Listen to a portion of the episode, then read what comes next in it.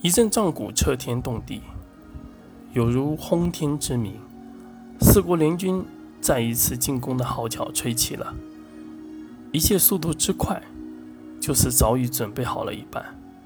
风起云涌、烈火燎原般之势，直袭梁国都城城墙大门之外。梁国的激光鸟更是带着刺耳的呼叫声，划空而过，早已到达梁国都城之上。每个激光鸟更是携带数十斤特制炸药，顿时轰隆轰隆的数声巨响，响彻在梁国都城上方。梁国城墙的前卫士兵还没有反应过来，携带着凌厉的惨叫之声，在炮火须臾之间消散。梁国又怎会不知？四国忽然进攻，这几日等待的便是他们再次袭来。他们已经做好了随时防守的准备，面对四国齐齐围攻，每一刻便是生死存亡之际。只是从未想过敌方的攻速如此之快。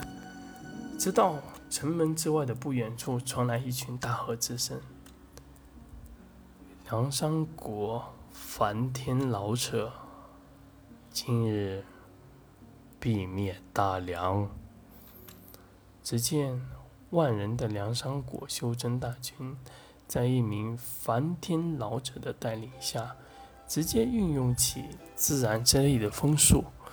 如此庞大体量的人数所带起的极强风速，直接将金国、鲁国所有士兵的攻速提升了数倍不止。这一刻才明白过来的梁军，自然知晓只有死守。曾想此处易守之攻之势，易守难攻之势，是如今多么重要的存在。若城墙被破，两国绝无再战之力。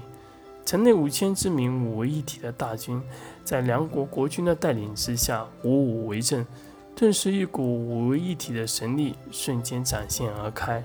千名体量所展现的神力，就如一同一道铜打的屏障一般。护在了城墙外围，其余士兵的弓箭术齐齐拔剑朝着空中而去，犹如万箭齐发。金国的金光鸟纷纷被射落而下，其余千名未修炼的五位一体术兵，皆由梁国肱骨老臣率领斩杀进入城墙的进攻者。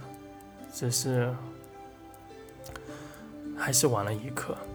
代国的战士凭借极强的身体素质，在横山国风速的控制之下，竟以投射的方式，在屏障打开之时破入城墙之内，以代国战士身体素质直接碾压围在城墙之上的士兵。